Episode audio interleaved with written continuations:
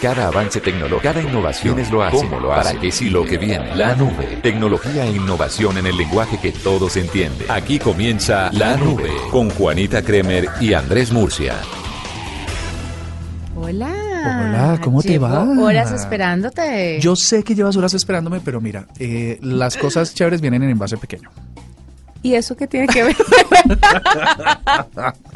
No, no tiene nada que ver, pero es que no me acordé de otro que se ajustara un poco a la situación.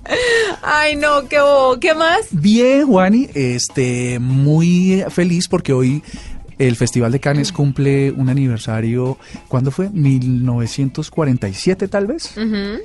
Eh, un festival de cine que se ha venido, pues por supuesto que es referente en la industria cinematográfica, que nos permite saber cuáles son esas películas que debemos vernos sí o sí, eh, y que ha venido evolucionando, inclusive abordando nuevas tecnologías. Vea, pues. Hay gente, yo no sé si, si llegue a Cannes, pero la gente, hay muchas personas que se están especializando en hacer películas con celulares. Sí, sí, es verdad. Y hay cualquier tipo de gallos, digámoslo así, de gadgets para su celular que usted puede conseguir fácilmente en Amazon, por ¿Te ejemplo. compraste un, No un diga kit? nada. No, que está chévere porque, porque, ay, yo quiero contar.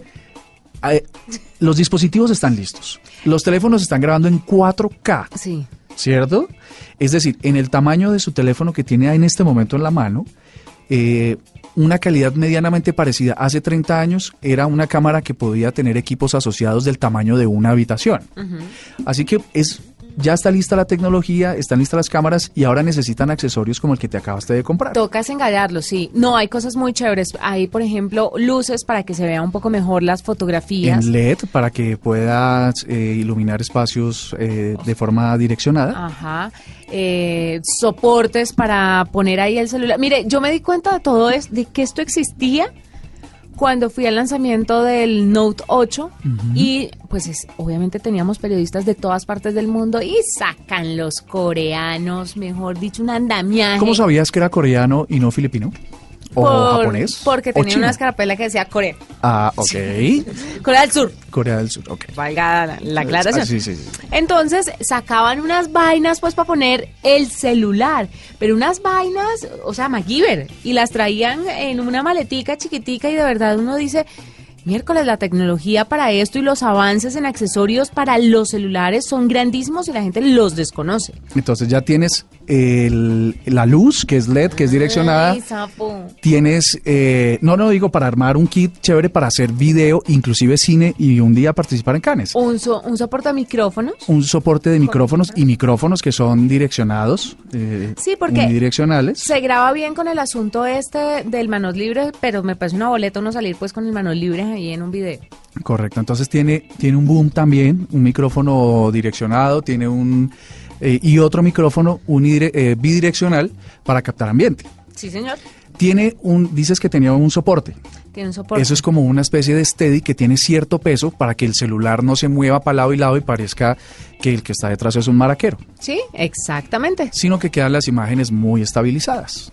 Y con eso los grandes periodistas hacen sus informes desde cualquier parte del mundo y ya chao cámara, chao, no, desde su celular hacen todo lo que tienen que hacer y lo mandan a los medios de comunicación y punto, chao. De acuerdo, entonces chévere. eh, incluso vamos a compartir en blueradio.com una, una foto de varios equipos que tenemos aquí en la Ay, redacción. Ustedes Está chévere. engallaron eso, sí. Claro, para que ustedes más o menos se den una idea de cómo pueden armar su equipo de grabación a partir de su celular, muy económico, porque además es, es relativamente barato estos Es- equipos. Sí, es relativamente barato para lo que usted puede llegar a sacarle si se vuelve juicioso y si hace un trabajo de verdad responsable con sus redes sociales, es muy económico. Entonces, pues sí, vale la pena hacerle la inversión.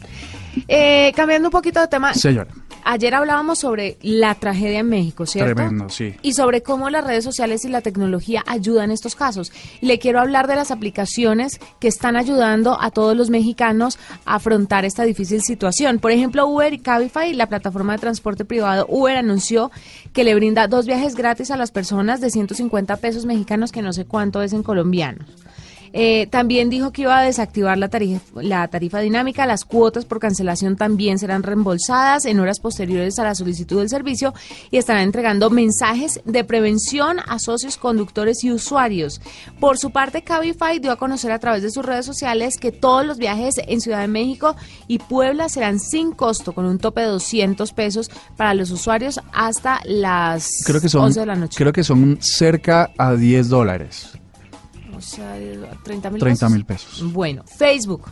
Facebook activó una alerta para verificar que los usuarios que estén bien en los sitios en los que se sintió el sismo puedan comunicarlo. Google, esto me pareció fantástico, activó un localizador de personas desde su web. La herramienta le permite buscar nombres específicos de personas o brindar información propia de terceros. Esto se ha vuelto un- una estrategia colaborativa porque los usuarios pueden entrar a Google y de una u otra forma reportar si están bien. Google dispuso un mapa que permite localizar los edificios colapsados por el sismo, los edificios en peligro y las fugas de gas detectadas. Y de esta manera ayudar a todas los las personas pues que están en esta terrible situación. Este mapa se alimenta de la información de los usuarios. ¿Sabes qué me parece que en el caso de Google eh, hay una colaboración más cercana y más eh, directa, ya que ellos tienen oficinas en México? Sí. Tiene YouTube tiene oficinas ahí, Google también.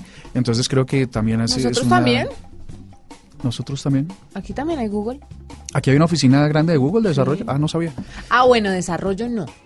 Ah, bueno, debe ser como de comunicaciones. Que es más de comunicaciones y, eso sí. Y desarrollo, desarrollo creo que es Brasil y, y México, y México, por el sí. tamaño de los mercados. Exacto. Eh, es chévere esto, es ahora porque está en la tragedia es muy útil. Yo no sé si en el futuro la misma esta aplicación de Google podría uno traerle problemas, porque imagínate que tú pusieras el nombre de eh, Jennifer Castiblanco, cuando a veces se pierde y uno espera para hacer el programa y no aparece. Sí, sobre todo ella.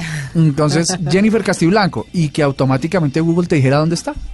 No, pero sabe que me parece bueno comunicarlo porque en caso de que se presente una tragedia en otra parte del mundo, la gente va a saber que Google tiene activo esto y que puede hacer uso de ella. ¿Ya? Puede que los mexicanos en este momento pues no estén como muy enterados de eso, pero ya para, para el resto de desastres que ojalá no se presenten, pues ya estamos sobre aviso y ya sabemos que existen estas herramientas tecnológicas. ¿Sabes también quién hizo algo para el estilo? Claro. ¿Ah, sí? Eh, claro habilitó para las eh, para que las personas se puedan comunicar desde otros países donde hay redes de Claro y móviles de Claro a celulares de Claro en México que se puedan comunicar de forma gratuita por tres días. Eh, Movistar creo que también lo hizo, eh, lo, porque también tienen, son obviamente son multinacionales que tienen redes entendidas y ah, me puedo equivocar, pero ahora mismo no sé cuál es la empresa de, de, de ah, Telmex, ya me acordé, Telmex en México. Tú sabes que tienen unas redes Wi-Fi que se llaman Infinity. Esas redes Infinity es que mm, los accesos que tienen las casas de alguna manera también pueden llegar a ser unos, unos eh, waypoints para amplificar señales de Internet. Entonces te dan acceso a ti, pero tu máquina se vuelve una red pública y puede permitir el acceso a Internet. Entonces, mm, para que muchas personas puedan acceder a Internet. Lo que hicieron fue dejar una sola clave Wi-Fi y toda la ciudad y todos los usuarios que tienen Infinity están dando internet a las personas de forma gratuita para que pueda servir en las labores de, de- rescate y de contingencia de la emergencia. Sí, hay que tener eso. eh, Internet en estos casos juega un papel fundamental porque yo creo que todo el mundo lo primero que hace es agarrar su celular e irse.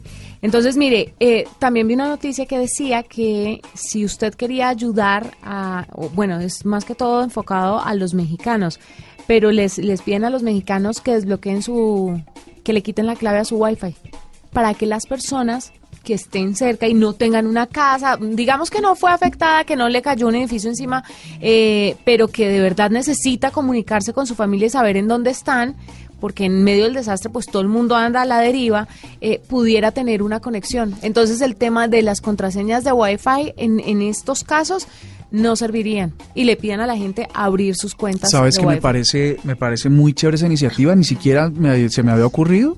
Y yo que soy tan ocurrente. Ay, no me digas, tan, chis- tan chistín. Ah, bueno. Y tan ocurrente, sí. Tan ocurrente, creativo. tan- No, pero sí, sabe que... En una situación de inclusive en tu casa, en tu casa hay una, eh, se rompieron unos tubos y hay gente que está saliendo, por ejemplo. En esos momentos uno debería quitarle la, la Wi-Fi porque hay alguien que puede estar necesitando acceder a Internet de manera urgente. Pero vaya, pues usted quítele la contraseña mientras que se está, está ocurriendo la emergencia. Es que es muy complejo.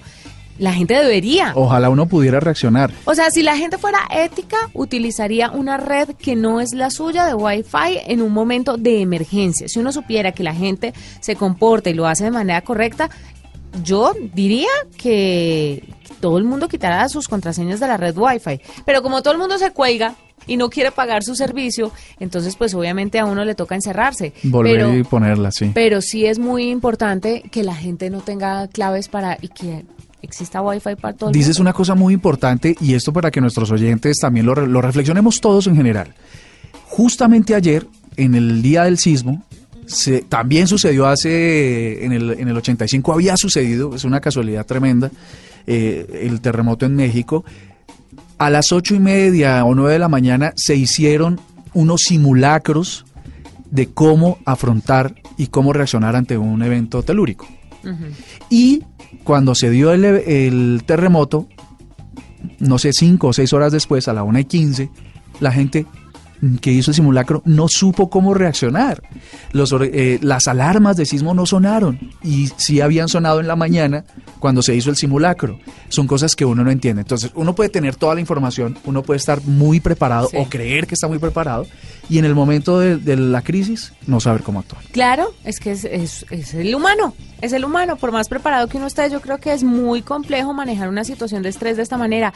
¿Sabe por qué a los mexicanos le están pidiendo esto? Porque cuando en el 2016 en Italia tuvieron este terremoto terrible, un tuit de la Cruz Roja llamó mucho la atención, pidiéndole a la gente que vivía en la zona afectada que por favor desbloqueara e hiciera pública su red de Wi-Fi para que los afectados pudieran comunicarse y pudieran tener un mejor flujo de información. Entonces, a raíz de esto que lanzó la Cruz Roja italiana, fue que empezaron a, a pedir que abrieran las redes en otras partes del mundo. Y no solamente desastres naturales, calcule un atentado terrorista. De acuerdo. Todo. Todo, Necesitamos en to- estar sí. Es que el Estado debería proveerle internet a todo el mundo. Y mira lo que está, lo que hacía Facebook. eh, ahora me disculpan que no me acuerdo exactamente si incluso sucedió aquí en Colombia con, con, con la crisis en Mocoa o alguna de esas. La Facebook tiene unos drones, eh, sabemos todos, volando y ofreciendo internet para sitios difíciles. Sí. Lo que estaban diciendo es que eh, iban a proveer, o no, la verdad no sé si lo hicieron eh, en Colombia, en unos eh, lugares de emergencia, pusieron la, estos drones y unos accesos a internet libre para que la gente, al menos a través de esa red, pudiera decir que estaba bien. eh, en el safety, en esta aplicación del safety, eh, Smart Safety creo que se llama. Y, um, y bueno, yo creo que ya sabemos cómo la tecnología podría servir para afrontar por lo menos mejor las consecuencias de estos eventos que no predice la, eh, por supuesto, que no pueden incluso predecir la tecnología. Arroba la nube blue. Arroba blue radio com. Síguenos en Twitter y conéctate con la información de la nube. Hoy tenemos una invitada muy especial. Ella se llama Karen Escarpeta, es directora de WeWork Colombia. Esta es una compañía que además de ofrecer espacios innovadores, pues tiene una gran cantidad de beneficios que permiten disfrutar más el trabajo. Los espacios innovadores son muy interesantes porque están muy pensados hacia los millennials. Ya Karen va a contar un poquito sobre eso, pero también hay como una red de colaboración entre todos los miembros de WeWork. Pero para que nos cuente a profundidad sobre el tema, Karen está con nosotros. Bienvenida a la nube, Karen. Hola Juanita, buenas noches. Bueno, cuéntanos un poquito, primero que todo, ¿qué es WeWork? Claro que sí, WeWork es una plataforma para creadores. Básicamente tenemos la oportunidad de ofrecer diferentes espacios de trabajo para diferentes tipos de compañías. Y como bien lo decías, no es únicamente un lugar para venir a trabajar, sino es definitivamente el lugar para promover la innovación, para promover la productividad, para promover el desarrollo de diferentes de los negocios eh, a través de, bueno, de ofrecer espacios completamente con diseños ah, de vanguardia, diferentes beneficios y lo más importante, una comunidad y un ecosistema de más de 130 mil miembros a nivel mundial. Bueno, ustedes ofrecen las oficinas del futuro, se les ha llamado. ¿Por qué son oficinas del futuro? Bueno, nuestras oficinas realmente no solamente las consideramos como un espacio de trabajo, Eh, las consideramos, como te contaba, como un espacio que promueve completamente el desarrollo y la consecución de los objetivos de una manera muchísimo más rápida y eficiente para todas las empresas que hacen parte del ecosistema.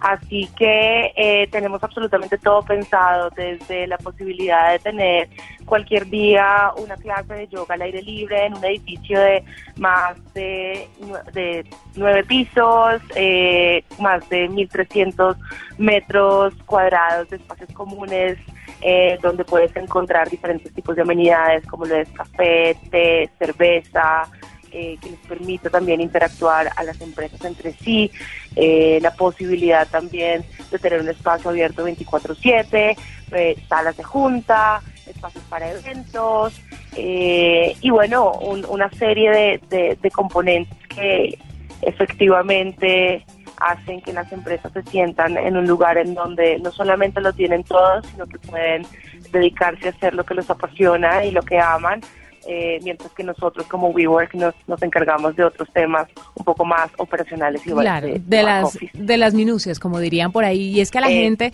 que está formando empresa, pues obviamente hay muchas personas que hoy en la era del teletrabajo todo el mundo de verdad quiere trabajar desde su casa, tener su propia empresa, emprender, pero a mucha gente le queda muy difícil empezar a trabajar desde la casa, porque el niño, porque el perro, porque se acuestan a ver televisión y terminan no haciendo lo que tenían que hacer. Entonces el tema de WeWork al final del día es que le provee a usted una oficina para que vaya y trabaje desde un lugar ameno y esto puede ser desde una o dos personas hasta 500 o tal vez un poco más personas, ¿no?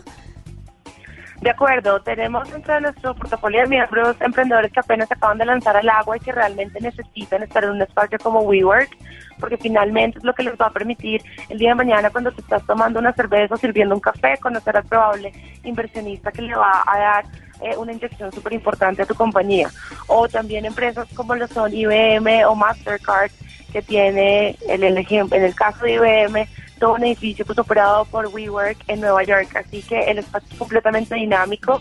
Y como bien lo decía, sobre todo para las personas que están comenzando, es muy importante eh, un espacio en donde puedan tener un tipo de conexión a través de un miembros internacional, que puedan pensar los negocios en poder expandirse a nuevos mercados, no de una manera tradicional y con unos costos muchísimo menores, gracias a que todo lo tienen a través de la conexión que encuentran con nosotros, con nuestros 150 edificios y adicionalmente pues con la plataforma que ha sido creada y desarrollada para nuestros miembros con este propósito de expansión y de exposición. Bueno, ahora hay una red colaborativa entre los miembros de WeWork. ¿De qué se trata esto? ¿Esto es una aplicación?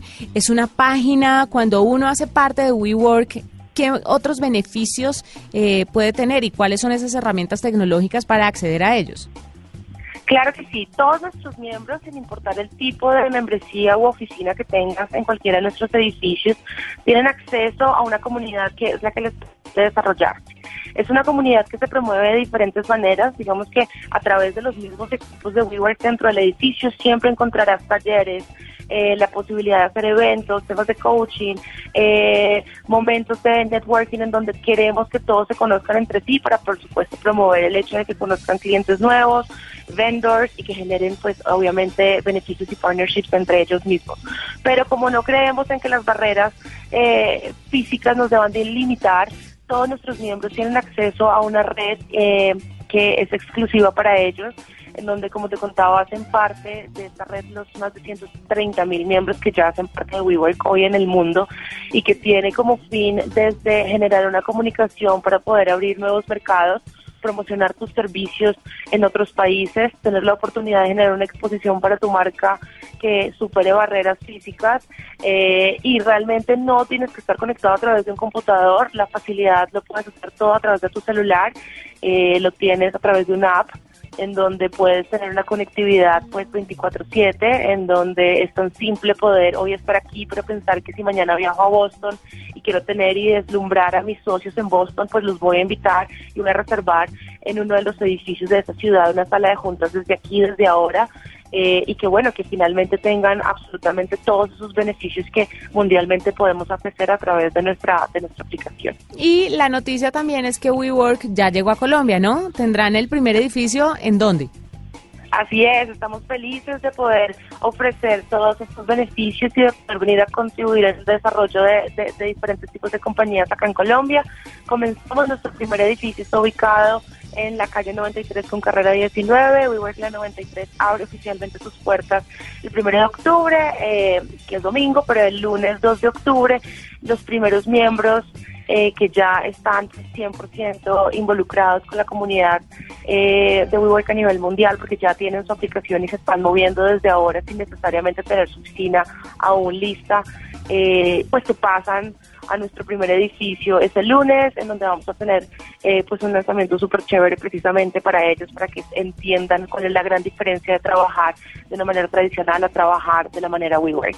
Y pues también felices de poder eh, de una vez darte la noticia de un segundo edificio, Ay, qué WeWork Usaquén, eh, nuestra segunda ubicación en, en, en el país, en Bogotá, eh, en la que vamos a estar lanzando y vamos a estar teniendo para, para más miembros en, en, el primer trimestre del 2018. Además que no solamente se van a quedar en Bogotá, ¿no? Se van para otras ciudades seguramente dentro de poco. O sea que la gente que tenga emprendimientos o que le da de verdad mucha mamera todo este tema de las oficinas y el mantenimiento, pues va a tener ahí su acceso a los edificios de WeWork y va a estar tranquilo trabajando en lo que debe y ellos eh, ocupándose de las cosas que no son tan chéveres. Exacto, como te decía, una de nuestras filosofías es hacer lo que amas, do what you love, así que eso es lo que promovemos. Eh, mientras nosotros nos ocupamos de, como lo dices, el tema operacional y los detalles y minucia de, de, la operación de la oficina. Eh, y sí, estaremos, obviamente, te estoy comentando los dos edificios súper confirmados, donde ya la gente puede tener eh, sus espacios 100% visualizados en Bogotá pero el año entrante estaremos entrando en nuevas ciudades. Medellín, por supuesto, eh, será la segunda ciudad en donde tendremos aperturas de edificios y también estaremos, por supuesto, en ciudades como Cali y Barranquilla, que son planes un poco más a futuro. Pero la idea es constituir una comunidad muy importante en Colombia. Somos el cuarto país en Latinoamérica y esperamos que en los próximos meses contemos con una comunidad en donde seamos aproximadamente unos 4.000 miembros únicamente aquí en Bogotá. Fantástico. Karen Escarpeta, directora de WeWork Colombia, gracias por estar con nosotros en la nube y por contarnos pues todo esto que está pasando porque de verdad es bastante interesante y es una ayudita, es un flotador que le echan a muchas personas. Mil gracias.